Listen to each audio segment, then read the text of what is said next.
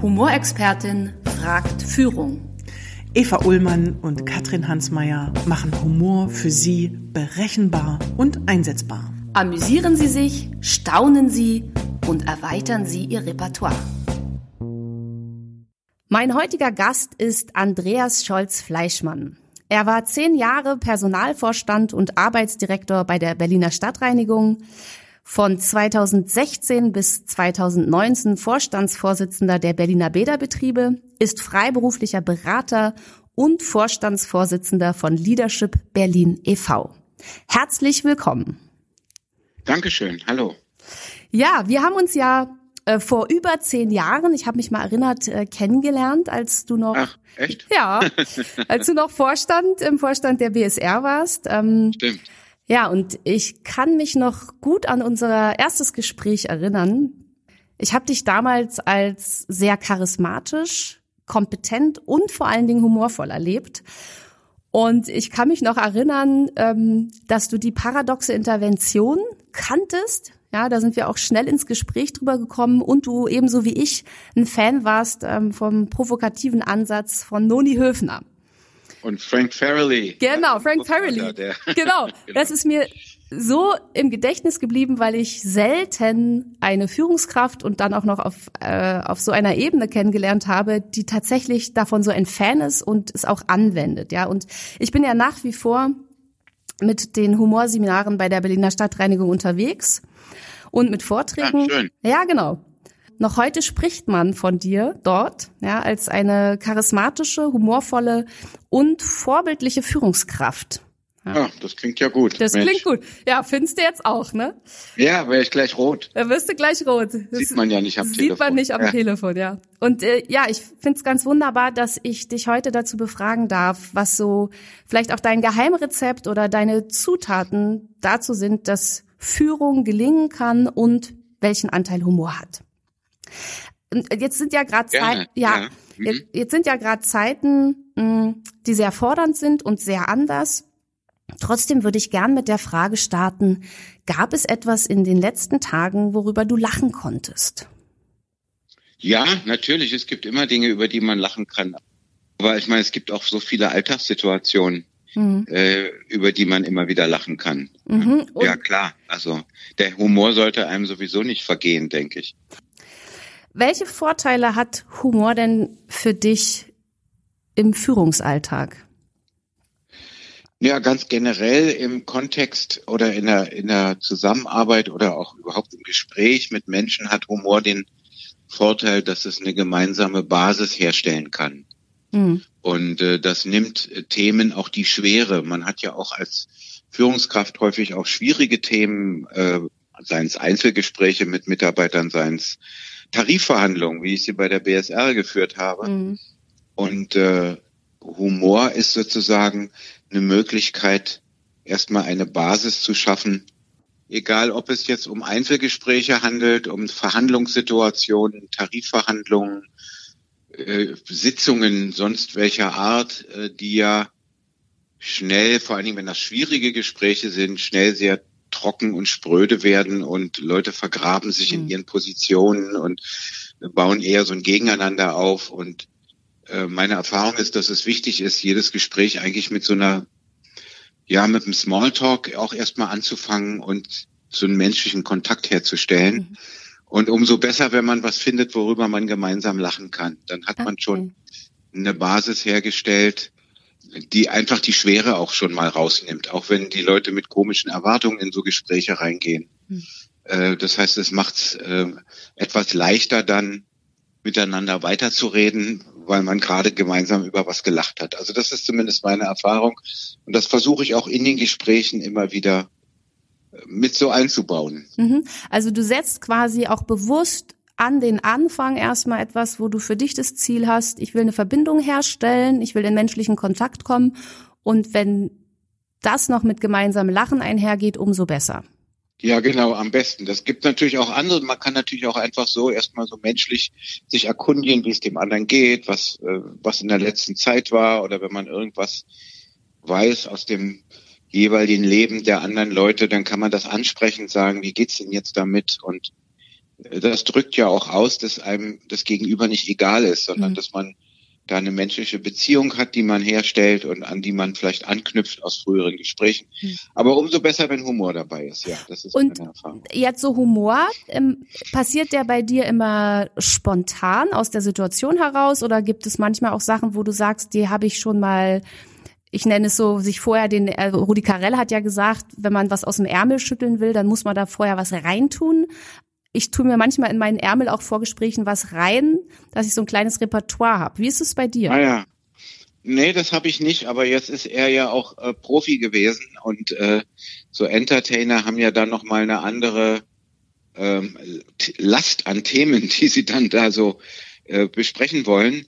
Da macht das vielleicht Sinn. Ich habe das so nicht, sondern ich reagiere in der Situation spontan auf Dinge, die halt da sind oder die so kommen kann über viele Dinge lachen. Ich finde vieles äh, mhm. auch erstmal witzig, was da so kommt. Ja, genau. Und, äh, man kann über vieles ja auch gemeinsam lachen, wenn es nicht verletzend ist. Und äh, verletzend ist es dann nicht, wenn die Beziehung stimmt. Das ist ja auch ja. Fairly pur, der sagt, ne, die, die Beziehung muss stimmen. Dann kann ich auch ganz schwierige Dinge ansprechen und mhm. man kann auch über schwierige Dinge gemeinsam lachen. Ja deswegen ist Beziehung, das ist dieses Pacing and Leading im Grunde, ne? mhm. dass man erstmal sozusagen auf den anderen eingeht und eine Beziehung herstellt. Ähm, und dann ist, kann man auch miteinander lachen über Themen, die vielleicht auch durchaus ein bisschen schwieriger sein können. Na, und es ist ja ganz spannend, was du gerade gesagt hast. Ich kann über vieles lachen. Das heißt, du setzt ja. die Schwelle auch nicht so hoch. Du lässt dich halt auch schnell dann zum Lachen bringen und steckst den anderen an. Das stimmt. Ne? Mir fällt auch häufig ein, ein, blöder Spruch dann ein. Okay. Ich muss mich, ich muss da eher gucken, ob das jetzt so passt. Ja, ja. ja. Also man kann ja da auch plötzlich daneben liegen, wenn man, wenn man sehr schnell reagiert äh, und schlagfertig und und dann merkt, dass ein Teil der Leute lacht und der andere Teil blöd guckt, dann war das nicht so eine gute Idee. Ja, genau. Das so, ist dann also, so Erfahrungswerte äh? wahrscheinlich, ne? Also auch zu Ja, merken, genau. Man muss die Leute auch ein bisschen kennen. Wer kann eigentlich über was lachen und was geht vielleicht auch nach hinten los. Und wie ist da deine Erfahrung? Du hast jetzt ja viele Jahre äh, Führungserfahrung auf hohen Ebenen auch. Und wie schaffst du das, das rauszufinden? Also Mitarbeiter und Mitarbeiterinnen haben ja einen unterschiedlichen Humor. Absolut. Aber wenn man sich schon ein bisschen kennt, dann ist es natürlich leichter. Ne? Mhm. Ähm, oder wenn man generell erstmal eine Basis hat und weiß, da ist eine, da ist eine Beziehung da als Basis, das wird einem jetzt nicht gleich komisch ausgelegt. Ja. Nach dem Motto, der, das ist aber ein Macho-Spruch mhm. oder der ist ja, weiß ich nicht, also die üblichen Aufkleber, die man auch schnell kriegen kann, wenn man Bemerkungen macht, die man selber vielleicht witzig findet, aber bei denen andere sehr empfindlich sind. Genau, also du empfindlich reagieren können. Also kommst immer wieder auf mir ist, die mir ist so eine mhm. Sache in Erinnerung mit einem Personalrat bei der BSR, also einem Personalratsgremium. Ne? Da sitze ich Freitagnachmittag an meinem Schreibtisch kurz vor Feierabend und bekomme eine E-Mail vom Personalrat, äh, in der tatsächlich sich der Personalrat darüber beschwert, dass wir eine Toilette auf der Vorstandsetage renoviert und umgebaut haben, ohne das in die Mitbestimmung zu geben. so, und dann habe ich ja eine Toilette, ne? also so ein, ich weiß nicht, drei Quadraten mhm. Raum, wo, wo dann ein neues Waschbecken reinkam und das mal gestrichen wurde. So, und formal ist das natürlich alles richtig. Da hätte man natürlich alle Gremien irgendwie beteiligen müssen. Und da haben Sie auch darauf hingewiesen, wir hätten eben auch die Jugendvertretung, Schwerbehindertenvertretung, Frauenvertretung mhm. und den Personalrat nicht beteiligt. Und das irgendwie nachmittags um halb fünf am Freitag. Also habe ich überlegt, an, antworte ich jetzt da ernsthaft drauf? Ähm, oder ähm, eigentlich hatte ich ja mit den Personalräten immer ganz guten Draht. Ich dachte, was hat die denn jetzt geritten? Mhm. Und dann habe ich Folgendes gemacht. Ich habe einen Zettel ausgedruckt hm. und an diese Klotür mit Tesafilm gehängt.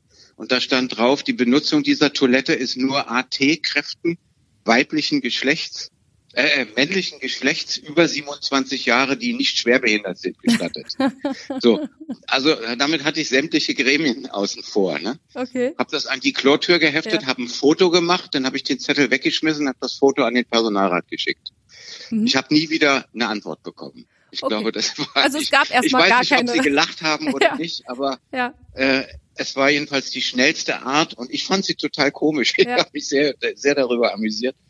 Äh, und das Thema war gegessen. Ich vermute, Sie haben auch gelacht. Ja, also das hat ja auch was mit Mut zu tun und mit Leichtigkeit in etwas bringen, wo man sagt, okay, wir sind eigentlich gut im Kontakt, ja. Ähm, das kann ich jetzt leider gerade mal nicht so ernst nehmen. genau. Hm.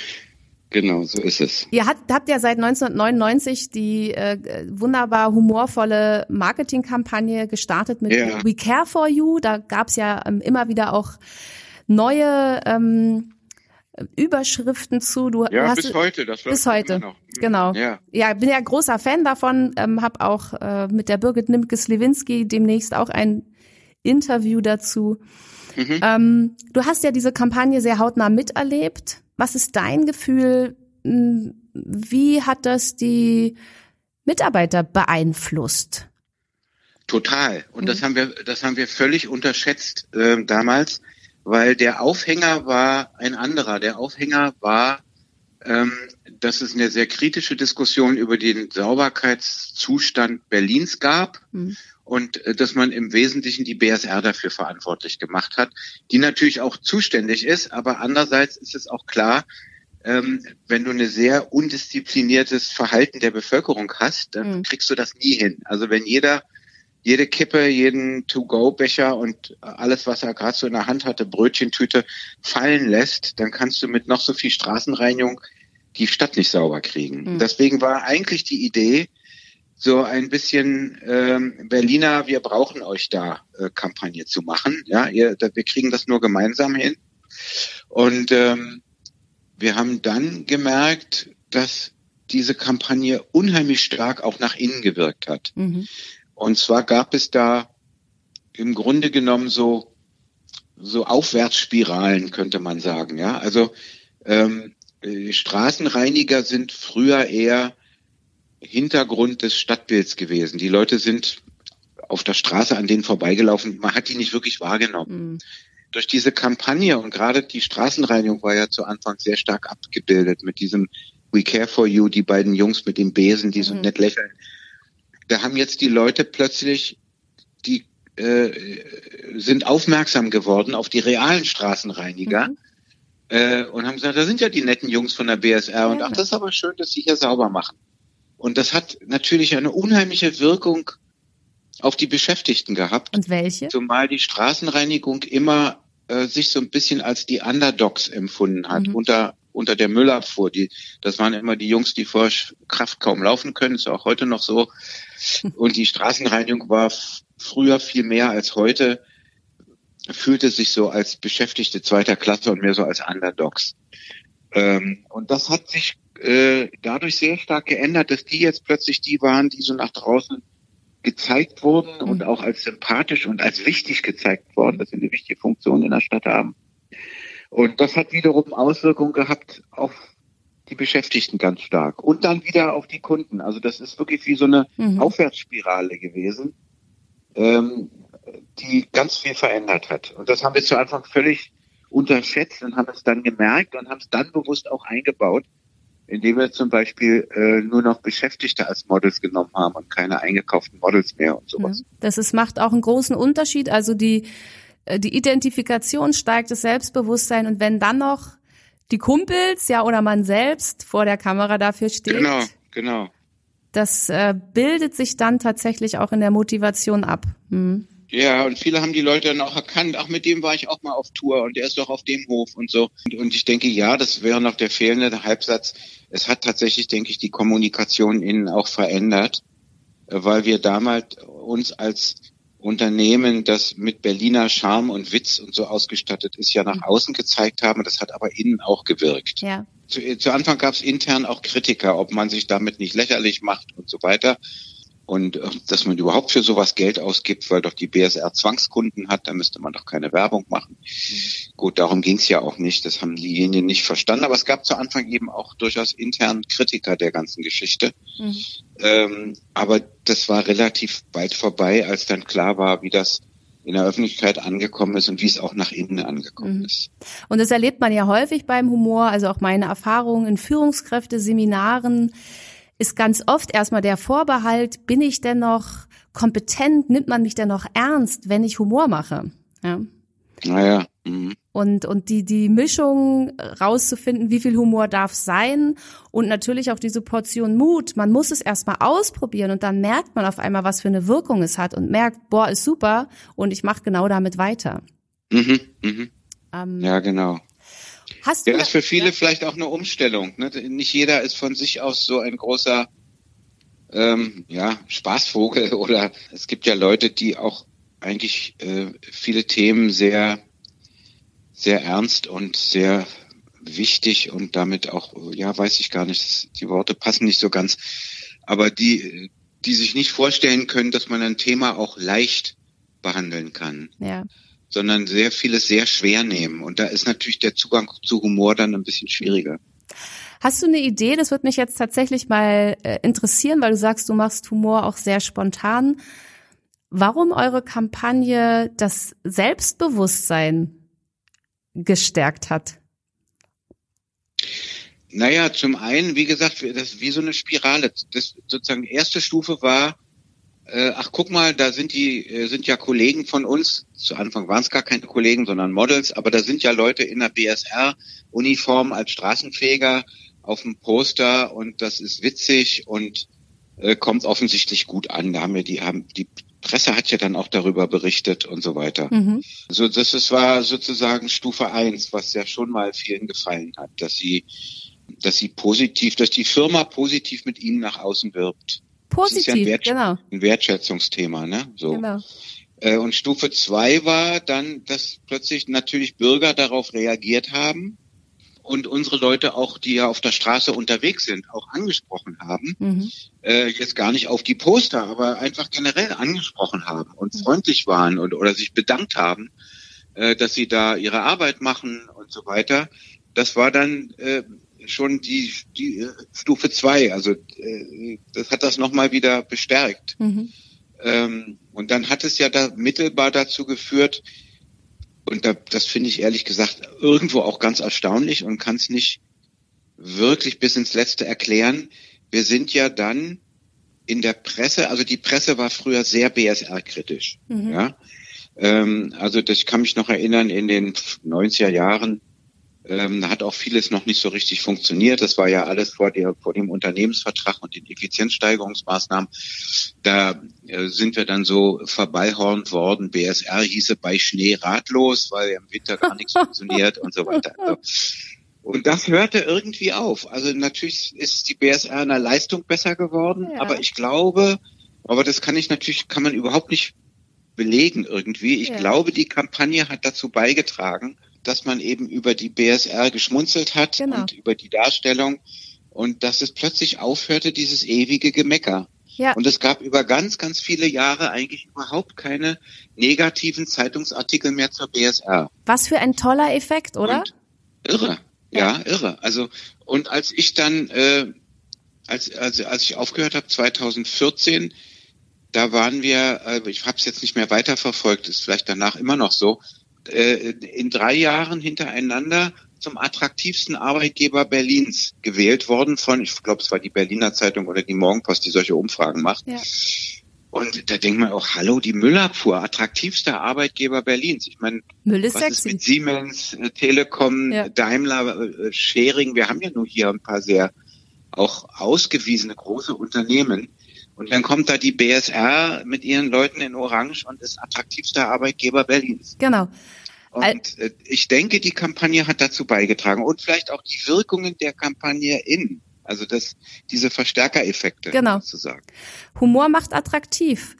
Äh, Mhm, Also das finde ich, kann man da tatsächlich äh, dran ablesen und das ist ja auch bei Führungskräften so. Natürlich brauchst du eine Kompetenz und du brauchst Menschlichkeit. Wenn darauf der Humor noch kommt, bist du extrem sozial attraktiv. Und ich finde ja ganz spannend, wenn ich dir jetzt zugehört habe, ich wollte mal so horchen, ob du ähm, mir selber auch beschreibst, warum diese Wirkung eingesetzt hat. Und es ist ein Unterschied, ob man sagt, BSR heißt bei Schnee ratlos oder eben ob man Ja. sagt, wir haben drei Straßenkehrer mit einem Besen und drüber steht Fleiß am Stiel. Genau. Das eine ist ein aufwertender Humor, das andere ein abwertender. Und ihr Ja. habt, ihr macht seit 20 Jahren ausschließlich aufwertenden Humor. Genau. auch frech und durchaus ein bisschen provokant, aber nie gegen die Leute. Genau, nie gegen die ja. Leute. Ja. Bedeutet für dich hoher Status, also wenn man im Vorstand ist, wenn man eine Führungskraft ist, hat man ja auch einen gewissen Status inne. Und ich erlebe da immer wieder, dass Führungskräfte eben Sorge haben, dass Humor ihrer Kompetenz schadet. Man sie halt da auch nicht mehr ernst nimmt. Wie erlebst du das oder wie hast du vielleicht auch ganz bewusst damit gespielt? Du hattest ja einen hohen Status. Ja, ich habe das überhaupt nicht so erlebt. Also ganz im Gegenteil. Ich glaube, dass du hast ja gerade gesagt, man braucht natürlich Kompetenz. Meine Erfahrung ist, dass diese, ich sag mal, rein fachliche Kompetenz ähm, abnimmt, je höher du in der Hierarchie steigst. Weil ein Vorstand äh, der kann nicht der beste Fachmann sein für die Ingenieure, für die Abteilung äh, Personal, für ne, das kann, kann mhm. ja gar nicht sein. Und wir haben leider häufig in Deutschland solche Karrierepfade, dass man eben äh, zum Beispiel dann den besten Facharbeiter dann zum Abteilungsleiter macht. Ja, mhm. der ist technisch am besten drauf und äh, dann macht man ihn zum Abteilungsleiter. Und ähm, da gibt's ja den schönen Spruch, dadurch verliert man einen guten Techniker und mhm. gewinnt einen schlechten Abteilungsleiter. Mhm. Und das liegt einfach darin, dass die Kompetenzen andere sind. Mhm. Wenn man plötzlich eine Führungsfunktion hat, dann musst du nicht der beste Experte in irgendeinem Fachgebiet sein. Ich würde sogar sagen, das stört eher. Mhm. Denn äh, die Leute, die du führst, sind die Experten. Und du musst eigentlich äh, die Kompetenz, die dann gefragt ist, ist eine Sozialkompetenz. Mhm. Und dazu gehört, dass man den Leuten zuhört, dass man auch rückfragt und sagt, was ist denn Ihr Vorschlag? Und ich glaube, man müsste das alles selber äh, besser wissen und zwar allwissend sein, sondern dass man äh, die Leute einbindet und sagt, wie würden Sie das denn machen? Und was spricht denn dafür und was spricht denn dagegen? Mhm. Und dass man ihnen sozusagen das Backing gibt und das eben in, auf, in einer wertschätzenden Art und Weise und mit, mit einer wertschätzenden Kommunikation. Mhm. Das heißt, es ist eigentlich eine ganz andere Art von Kompetenz erforderlich. Und jetzt sage ich mal was Gemeines, die ist aber oft überhaupt nicht da. Also mhm. wenn ich so Leute angucke in hohen Führungsfunktionen, dann denke ich, mein lieber Schwan, also mhm. wie kriegen die das überhaupt hin? Also das, äh, denke immer, so geht das doch nicht. Mhm. Äh, aber gut, das ist natürlich meine Meinung. Und meine Erfahrung ist aber als äh, jemand, der nun selber auch in verschiedenen Ebenen gearbeitet hat, dass letztlich entscheidend die Sozialkompetenz ist. Mhm. Äh, und natürlich auch so Dinge, wie man eine Sitzung leitet, also so ein bisschen auch Selbstmanagement und so. Das brauchst du, aber du musst vor allen Dingen ja äh, die Menschen mitnehmen. Mhm. Und, und, mit denen auf Augenhöhe reden können. Und dazu gehört eben auch Humor und, und, auch sich zu zeigen, dass man auch ein Mensch ist, der auch Dinge lustig findet. Mhm und nicht irgendein verkniffener mhm. äh, Bürokrat, der jetzt ängstlich da oben auf seiner Vorstandsposition sitzt. Und wie machst du das? Also ich, ich höre dir so zu und denk so, boah, wie macht er das? Ähm, wenn dich so wirklich, wenn eine Situation angespannt ist oder dich auch mal jemand ja. triggert, und ja. du weißt jetzt, es sind jetzt vielleicht schwierige Verhandlungen. Wie schaffst mhm. du das in diesem Zustand zu bleiben, dass der Humor noch da sein darf? Also da musst du dich ja auch selbst managen. Was sind da deine Tipps? Das stimmt. Das könnte ich dir jetzt gar nicht so gut beschreiben, aber ich kann mich an so Situationen erinnern. Also Tarifverhandlungen, wo dann plötzlich jemand Neues auf der anderen Seite sitzt, da sitzt man sich ja eh so zentral gegenüber, ja. Mhm. Auf einer Seite sitzen die Arbeitgebervertreter, mit dem, mit dem Verband dabei und auf der anderen Seite sitzen die Arbeitnehmervertreter. Und äh, dann äh, kam da plötzlich eine neue äh, Verdi-Kollegin dazu, die ich nicht kannte. Die saß mit relativ verkniffenem Gesicht mir gegenüber und ich dachte, das kann ja heiter werden.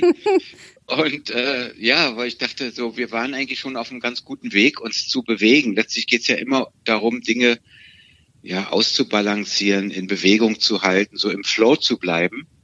Und da hilft natürlich Humor auch immer. Letztlich hat das so funktioniert. Ich kann dir gar nicht genau sagen, warum. Die hat einfach auch, die kannte uns nicht mhm. und auch nicht, wie wir miteinander so umgehen. Und die hat gemerkt, Mensch, die reden ja ganz normal miteinander. Mhm. Also auch hier der, der Personalvorstand und die Personalräte, auch wenn man sich gegenüber sitzt und unterschiedliche Interessen vertritt, man akzeptiert sich gegenseitig als Mensch. Und ja. ähm, fühlt sich weder äh, erhaben noch erniedrigt, sondern ganz normal auf Augenhöhe. Mhm. äh, das, das ändert schon sehr viel. Ja. Also genauer kann ich es, glaube ich, gar ja, nicht doch. beschreiben. Du hast es sehr genau beschrieben. Was du immer wieder sagst, ist dieses Ich kommuniziere auf Augenhöhe. Nicht drüber Ja. und auch nicht drun drunter. Du hast auch gesagt, ähm, äh, das kann ja heiter werden. Also das ist ja was, du siehst jemanden an, der hat ein verkniffenes Gesicht ja, und genau. du denkst erstmal, Hey, ich lache und das kann ja heiter werden. Das, und, und in dem Moment entspannst du dich ja schon. Du lässt dich nicht anstecken und kriegst auch ein verkniffenes Gesicht, sondern denkst, puh, das kann ja heiter werden. Da bin ich mal gespannt, was dabei rauskommt. Ja, das stimmt. So, also, so aber zuhöre. natürlich war das ironisch gemeint mit dem Heiterwerden. Na, ist ja klar. Naja, das, das wird jetzt schwierig. Aber ja, man darf sich nicht anstecken lassen. Das ist richtig. Man Mhm. darf jetzt nicht auf das, auf das gleiche, auf die gleiche Wellenlänge gehen sozusagen.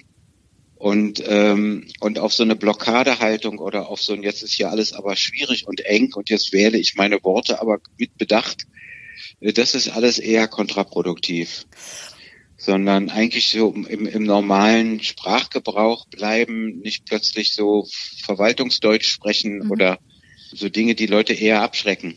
Und du du bist ja jetzt auch äh, Fan der paradoxen Intervention. Hast du die auch in deinem Führungsalltag jetzt bis auf zum Beispiel diese Klonummer ähm, Ja, das war ja eine, ja. angewendet in Gesprächen? Fällt dir da noch was ein? Weil es ja Ähm. zu Leichtigkeit führt und manchmal sogar zu Verhaltensänderungen beim Gegenüber. Ja, mir fällt noch was ein. Also ich habe das schon, also nicht so bewusst und geplant, aber ich habe das schon manchmal gemacht, weil wenn man das, was aus dem therapeutischen Kontext kommt, kann man ja nicht eins zu eins in Gesprächssituationen übersetzen. Ich habe ja da keinen Therapieauftrag oder Coachingauftrag, wenn ich mit jemand gegenüber sitze, schon gar nicht, wenn ich äh, dessen Führungskraft bin. Aber man kann natürlich die, die Denke dahinter so versuchen. Beschreib noch mal, wir haben ja noch gar nicht Ja. verraten, was die Denke dahinter ist. Was ist denn die Denke dahinter? Na, die Denke dahinter ist, dass ich etwas ähm, so übertreibe äh, und ähm, sagen wir mal, Farrelly würde äh, vielleicht sagen, dass das Symptom liebe, äh, bis derjenige sich dagegen wehrt. Mhm. Also wir begeistern uns fürs So Problem. ist es ja nun auch nicht. Mhm. Genau, wir begeistern uns fürs Problem. Aber das kann eben auch natürlich schiefgehen. Also wahrscheinlich, wenn die Beziehung nicht so stimmt, wenn da jemand ist Mhm. mit sehr großen Vorbehalten, ja, das ist eher so in der Situation, dass man denkt, das könnte jetzt mal passen. Mhm. Ich hatte mal mit einer Frauenvertreterin ein Gespräch und das war ein sehr schwieriges Gespräch, was sie, weil sie etwas verhindern wollte, was sowohl wir als Vorstand, aber auch die Personalräte wollten. Es Mhm. ging darum, äh, jemand zu verlängern, der äh, Azubi war, der sollte übernommen werden, weil den alle sehr geschätzt haben. Der hatte sup- super ausgelernt und der sollte möglichst direkt auf eine Stelle im Unternehmen gesetzt werden, ohne große Ausschreibungsformalitäten. Mhm. Geht ja gar nicht. Ja, Mhm. geht natürlich eigentlich gar nicht so. Jetzt haben aber die Personalräte gesagt, nee, finden wir auch richtig, sollten wir so machen. Und dann kommt die Frauenvertreterin und sagt, so geht das nicht. Ne? So. Mhm. Und dann hatte ich mit ihr ein langes und schwieriges Gespräch und da hatte ich so die Idee zu sagen, also das zu übertreiben und zu sagen, wir müssen natürlich immer nach dem Buchstaben des Gesetzes vorgehen und nochmal ganz genau lesen Mhm. und dass man da auch keinen formalen Fehler macht und so. Und habe das also äh, so geliebt, dass man da alles so ganz, aber die ist darauf überhaupt nicht angesprungen, Okay. sondern die hat das, äh, die hat das für bare Münze genommen. Mhm. Also die hat immer, ja, ja, da haben Sie völlig recht. Ah, Das, äh, das war nicht der Effekt, den ich erreichen wollte. Ne? okay. Mhm. Und ähm, also das kann auch mal so richtig daneben gehen, Ja. weil ich dachte, dass ich hatte die Hoffnung, das lockert so ein bisschen Mhm. ihre Haltung, dass sie irgendwann mal sagt, na ja, aber der gesunde Menschenverstand sollte schon auch noch spielen. aber dahin habe ich sie nicht gekriegt, ja. Ja, ist manchmal so, ne? So und genau und dann haben wir uns mit voneinander getrennt und waren uneins, ja. Ja. Also da ging es irgendwie nicht voran Mhm. und da hat das eher nicht geholfen. Und, und gehst du da mit dem Satz von Samuel Beckett, der sagt, fail, fail again, but fail better? ja, das ist eine gute eine gute Definition. Also Ja. eine humorvolle Führungskraft muss wahrscheinlich auch manchmal eben diesen Moment haben, ich probiere was aus, es hat nicht geklappt. Ja, Gut. klar. Das, Hat halt das nicht- funktioniert ja nicht alles. Mhm. Ne? Es funktioniert. Das ist immer Versuch und Irrtum. Ne? Mhm. Und manchmal liegt man schwer daneben, weil man eben auch vielleicht jemandes Knöpfe drückt, ohne das zu wissen. Mhm. Ja. Mhm. Und ich hatte dann hinterher, ich habe mit ihr ja dann mehr Erfahrung gemacht und hinterher eher verstanden, warum das keine gute Idee war, mhm. äh, weil das war jemand, äh, ist ja alles verjährt und ich habe ja auch keinen Namen gesagt, die in der Rolle eher unsicher war. Mhm. So, relativ neu gewählt, mhm. plötzlich als Frauenvertreterin mit der schweren Last, äh, jetzt hier was für die Frauen zu tun. Ja. Und jetzt kommt da ein Vorstand und sagt, können wir hier bitte mal einfach einen jungen Mann einstellen. Ich weiß nicht, wie sie reagiert gewesen hätte, wenn das eine Frau gewesen wäre. Ja. Aber auf jeden Fall vielleicht auch so, weil mhm. sie, weil es wäre natürlich trotzdem gegen die Regeln gewesen. Ja, genau. Aber ich glaube, ihr Hauptthema war, mache ich alles richtig ja. oder mache ich mich angreifbar? Ja. Das heißt, sie hat aus einer Unsicherheit raus agiert, ja. äh, bloß keinen Fehler machen mhm. und dann ist sowas natürlich schwierig. Dann kommst du mit gesundem Menschenverstand auch nicht sehr weit und mit Humor an der Stelle. Ja, genau. Also und das ist ja auch, wenn jemand gerade etwas nicht als harmlos oder zu ernsthaft mhm. erachtet, dann ist er gerade nicht bereit für Humor. Ist ja das, mhm, was du genau, gerade beschreibst. Genau. Ja. Äh, du hast jetzt ja schon so eine Gefahr von Humor benannt. Das kann auch mal schiefgehen. Was sind für dich die Gefahren Humor im Führungsalltag? Wo wird Humor gefährlich? Naja, also zum einen hatten wir ja vorhin schon das Beispiel, wenn die Beziehung nicht stimmt. Ja. So, dann wird Humor schnell falsch verstanden, weil der dein Gegenüber sowieso davon ausgeht, dass du wieder irgendeine Schweinerei vorhast oder dass mhm. es irgendwas Abwertendes ist. Je nachdem, in welche Schublade er dich gerade gepackt hat, sind ja dann Leute schnell bereit, ihre Schubladen zu äh, bestätigen, ja, genau. zu verifizieren, was sie so als Vorurteil haben. Und wenn du dann noch einen Witz machst, der vielleicht ein bisschen grenzwertig ist, dann bedienst du natürlich entsprechende Glaubenssätze und Muster und was weiß ich nicht alles. Mhm. So, also das ist natürlich eine Gefahr. Eine andere ist, dass ein Witz natürlich auch oder ein Scherz, den man so macht, vielleicht manchmal sehr unbedacht tatsächlich über die Grenze geht mhm. äh, und dann auch nicht mehr lustig ist. Ne? Mhm. Also das, das passiert mit allen Dingen, die halt irgendwie äh, Menschen ausgrenzen. Oder eben alles, was diskriminierend ist für, weiß ich nicht, für Frauen, für Farbige, ja. für Schwule äh, genau. und so weiter. Also die ganze äh, Diversity äh, genau. Geschichte rauf und runter, da macht man keine Witze, weil ist zu gefährlich, ähm, ne? Auch. Ja, und ist ja auch angesichts der Situation von vielen auch nicht wirklich witzig, ne? Also das erlebe ich auch viel in den Führungskräfteseminaren, dass so eine Angst besteht, gerade in angespannten Situationen Humor zu machen, weil man nur den aggressiven Humor kennt. Man kennt nur den grenzwertigen. Also gerade in Berlin, sage ich mal, wir haben ja eher einen direkten Humor. Kann und, man so sagen. Ne, und meistens auch ein bisschen abwertend oder eigentlich fast immer. Rüber, genau. Rüber, ja. Und dass es diesen liebevollen Humor gibt, wo ich äh, mich für jemanden begeistere und jemanden aufwerte, das ist ja tatsächlich ein Tool, den wir gar nicht so viel trainieren. Das stimmt. Hast also und man muss so ein bisschen gucken, ja, wo ist man, ne? Wer, was ist das Gegenüber? Bei der BSR kann man andere Witze machen in so einer Runde als bei der Deutschen Bank wahrscheinlich, ne? Wahrscheinlich, ja. Also du hast ja auch dieses Leadership-Jahresprogramm, äh, wo ihr jedes Jahr ja. Führungskräfte zusammenbringt, äh, die sich auf eine Learning Journey, schreibt ihr, ähm, mhm, mh. begeben. Spielt da Humor auch eine Rolle? Also gibt's ja ja auf jeden Fall. Und welche? Ja, ja. Welche Rolle? Also ich kann mich erinnern, dass wir, wir haben ja immer sehr konträre, also Menschen aus sehr konträrem Hintergrund, ganz bewusst mhm. in dem Jahresprogramm. Und es ist von Anfang an per Du und ähm, es gibt viel auch in kleinen Gruppen.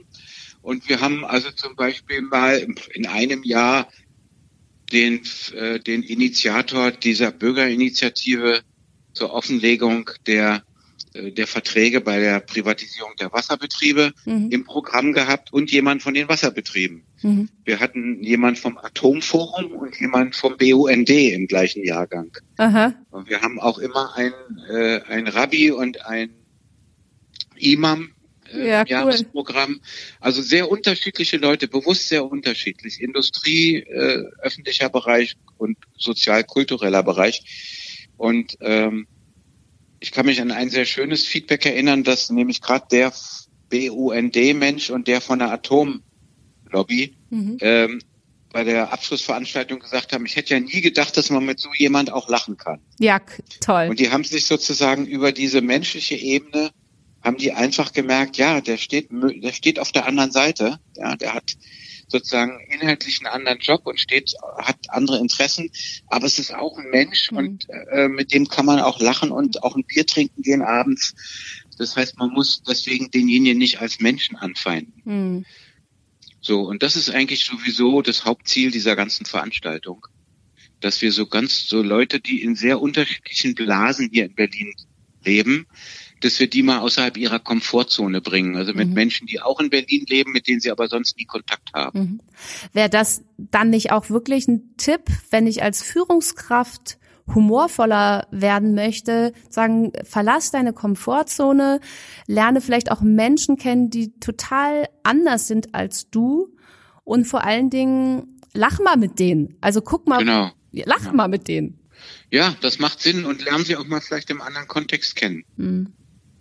Also gerade wenn man, wenn man vielleicht aus sehr unterschiedlichen Welten so kommt, ne?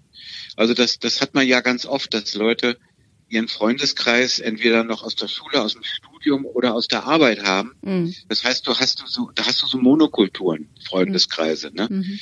Äh, und die haben gar keinen Kontakt zu anderen Menschen. Mhm. Und das ist natürlich eine extreme Verkürzung der Landkarte, mit der man so durch die Welt geht. Okay. Mhm.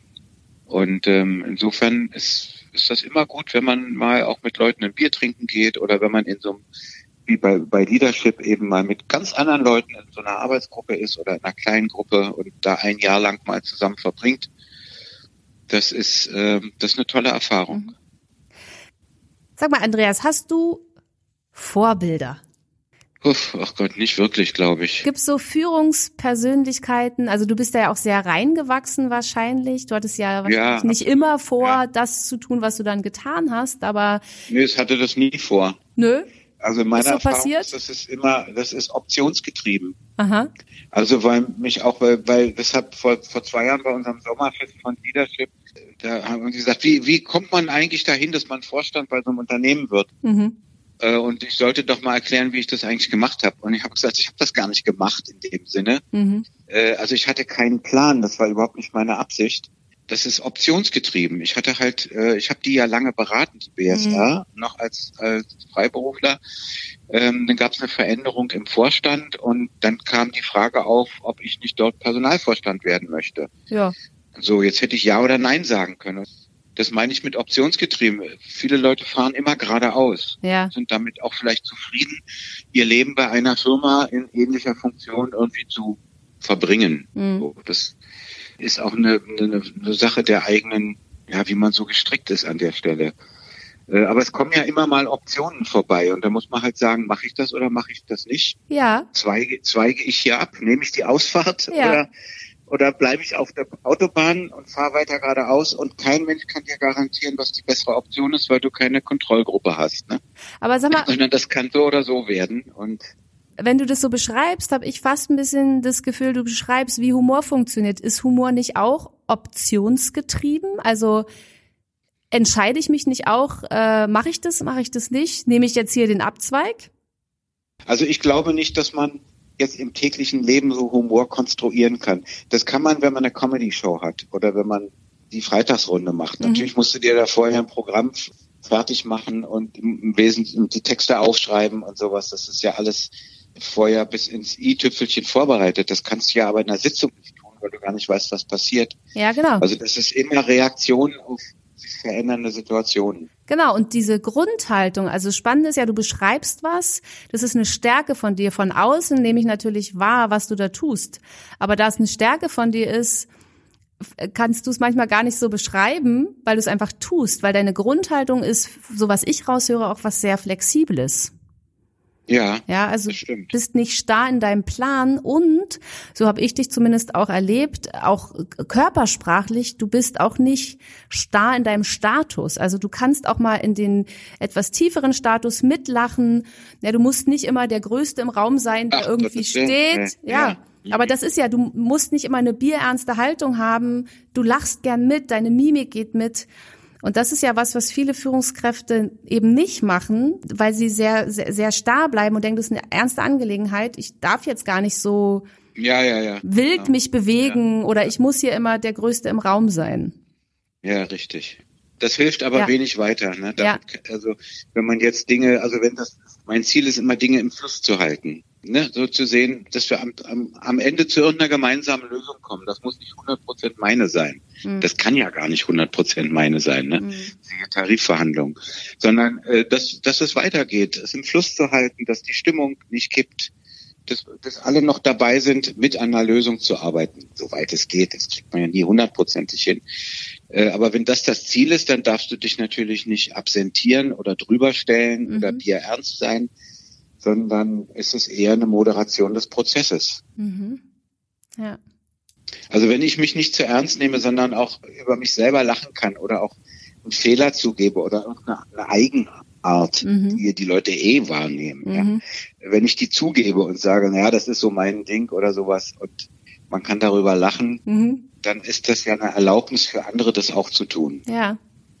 Ja, es entspannt und, auch, äh, ne? Mhm. Genau, das entspannt. Und das fand ich auch bei Obama immer so. Der konnte ja durchaus auch über sich selber lachen oder äh, es gibt ja dieses schöne Beispiel vom Correspondence Dinner, ich glaube es war 2011, ähm, wo er auch gegen die ständigen Anfeindungen von Donald Trump, wo es immer um seine Herkunft ging. Und dann, so, dann, mhm. dann, sagte er ja, ich werde jetzt das große Geheimnis lüften, ob meiner Herkunft. Ja, ich zeige jetzt ein Video, das hat noch niemand gesehen, ich selbst auch nicht, nämlich das Video meiner Geburt. Ja. Und dann okay. zeigte er einen kurzen Ausschnitt von Der König der Löwen, ja. wie der kleine äh, Simba geboren wurde und ins Rudel eingeführt wurde. Ah ja, okay. So, der ganze Saal lachte äh, total mutig, ja. Ja, stimmt. Und halt einfach wirklich mit Humor auf so Anfeindungen. Und sympathisch, und sympathisch, ne? Ja. Genau. Es gibt einen US-Forscher, Fred Kiel heißt der, auch Unternehmensberater, der hat ein Buch geschrieben, das heißt Return on Character und der konnte tatsächlich das erste Mal CEOs begleitet über viele Jahre und konnte das erste Mal messen, dass der Charakter einer Führungskraft Auswirkungen auf die Zahlen eines Unternehmens haben. Und das ist natürlich ja oft die Frage auch von Führungskräften oder auch von, natürlich von den Controllern.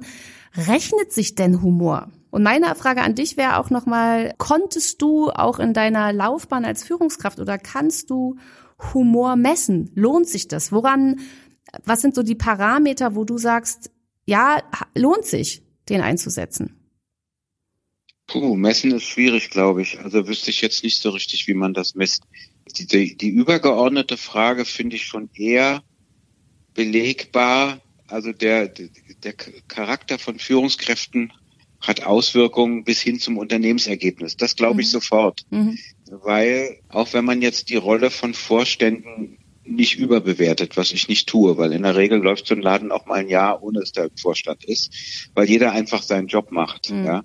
Aber was fehlt dann eigentlich? Es fehlt jemand, der eine Vision hat, der den Laden zusammenhält, der Konflikte schlichtet, der der Außenminister ist und das nach außen trägt. Und das ist natürlich auch eine Frage der Persönlichkeit. Mhm. Äh, und es hat wahnsinnige Auswirkungen auf die Motivation und auch Identifikation vor allen Dingen der Beschäftigten. Okay, also, also auf die Identifikation glaube ich sogar sofort, weil wenn ich in einem Unternehmen bin, wo ich einen, einen sympathischen Vorstandsvorsitzenden habe, den alle schätzen hm.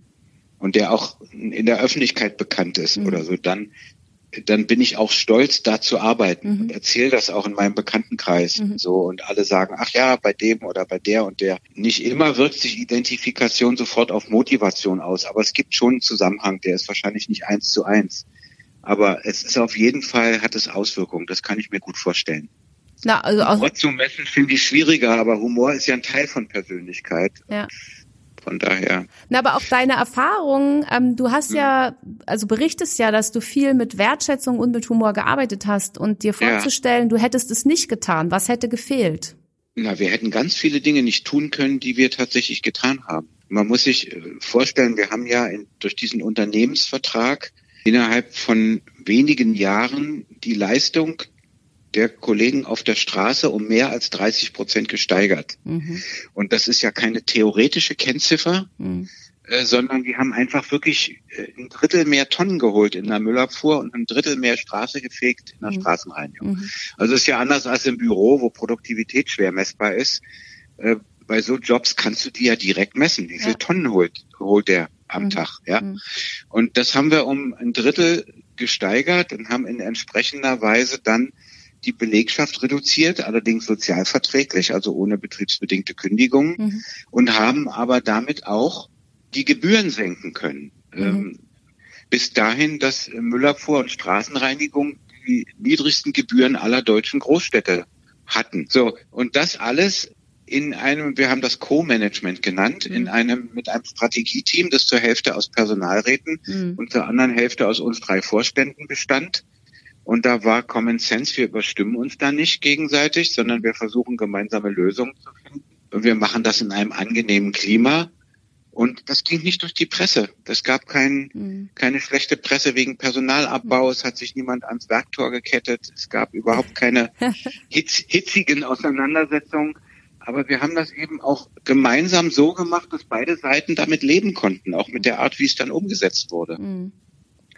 Ich, äh, und ich das hätte, wenn, wenn wir das nicht gemacht hätten, also mhm. wir hätten gesagt, wir sind der Vorstand ja. und wir machen jetzt hier mal ein Programm, wie wir hier das Unternehmen streamlinen, ja, in mhm. der nächsten Zeit und hätten das eingereicht als Mitbestimmungsantrag, dann hätten die den natürlich abgelehnt ja. und wären wahrscheinlich auch damit durchgekommen dann hätte das alles nicht stattgefunden. Solche Unternehmen gibt's ja zuhauf, ja, ja. wo Vorstände glauben, sie haben gute Ideen und scheitern an der Umsetzung dann an der Arbeitnehmerseite. Ja. Wollte ich entweder formal juristisch einfach aushebeln oder was ja auch hübsch ist, sie machen es einfach nicht. Also weißt du, das ja. ist ja, das ist ja nicht mal die juristische Seite. Du kannst ja viel als Vorstand beschließen, wenn das keiner macht, dann machen das nicht. Ja. Also ich muss ja sagen, ich finde es ein bisschen schade, dass du jetzt, äh, du bist jetzt eigentlich in Rente, oder? Ja, so teilzeitmäßig. Wie gesagt, ich mache ja noch ein bisschen ja. was, aber ich habe eben keinen. Du äh, keine Unternehmen mehr retten jetzt. 24-7 Jobs. Äh, okay. Nö. Aber du gibst dein Wissen weiter, so dass die Führungskräfte, die nachrücken, dann so tolle Ergebnisse erzielen und Menschlichkeit und Wertschätzung und, und Humor in Unternehmen reinbringen. Ja, das ist ja das, was wir auch bei Leadership versuchen, ne? so ein hm. bisschen Erfahrung weiterzugeben, voneinander da zu lernen. Das ist ja so der Grundgedanke und wie gesagt, ein bisschen aus der Komfortzone raus. Mhm. Erinnerst du dich an ein äh, schönes Feedback, was du mal bekommen hast in, in deiner Laufbahn? Gibt's was, was so bei dir hängen geblieben ist, was dich vielleicht besonders berührt hat oder besonders begeistert hat? Ja, ich hatte schon äh, Leute, denen es sehr leid getan hat, dass ich aufgehört habe, mhm. sowohl bei der BSR als auch bei den Bäderbetrieben mhm. und die mir das auch gesagt haben. Mhm. So, aber da habe ich jetzt nichts Wörtliches im Kopf, sondern eher ähm, das Bedauern, dass ich eben gegangen bin. Ja. Okay. Die Dinge gehen eigentlich dann besser, wenn man sie auch etwas leichter nehmen kann. Und da ist Humor eins der Mittel, Dinge auch leichter zu nehmen, weil man über manche Sachen auch lachen kann und dann vor allen Dingen gemeinsam lachen kann. Mhm. Äh, und das nimmt oft die Schwere aus einer, aus einer Situation oder aus einem Gespräch. Und dann ist es glaube ich, wichtig, einfach von Mensch zu Mensch zu kommunizieren und nicht von Funktion zu Funktion. Mhm. Ja. Vielen Dank für das Gespräch. Ja, bitte gerne. Das war Andreas Scholz-Fleischmann im Gespräch mit Katrin Hansmeier bei Humorexpertin fragt Führung. Humorexpertin fragt Führung. Eva Ullmann und Katrin Hansmeier machen Humor für Sie berechenbar und einsetzbar. Amüsieren Sie sich, staunen Sie und erweitern Sie Ihr Repertoire.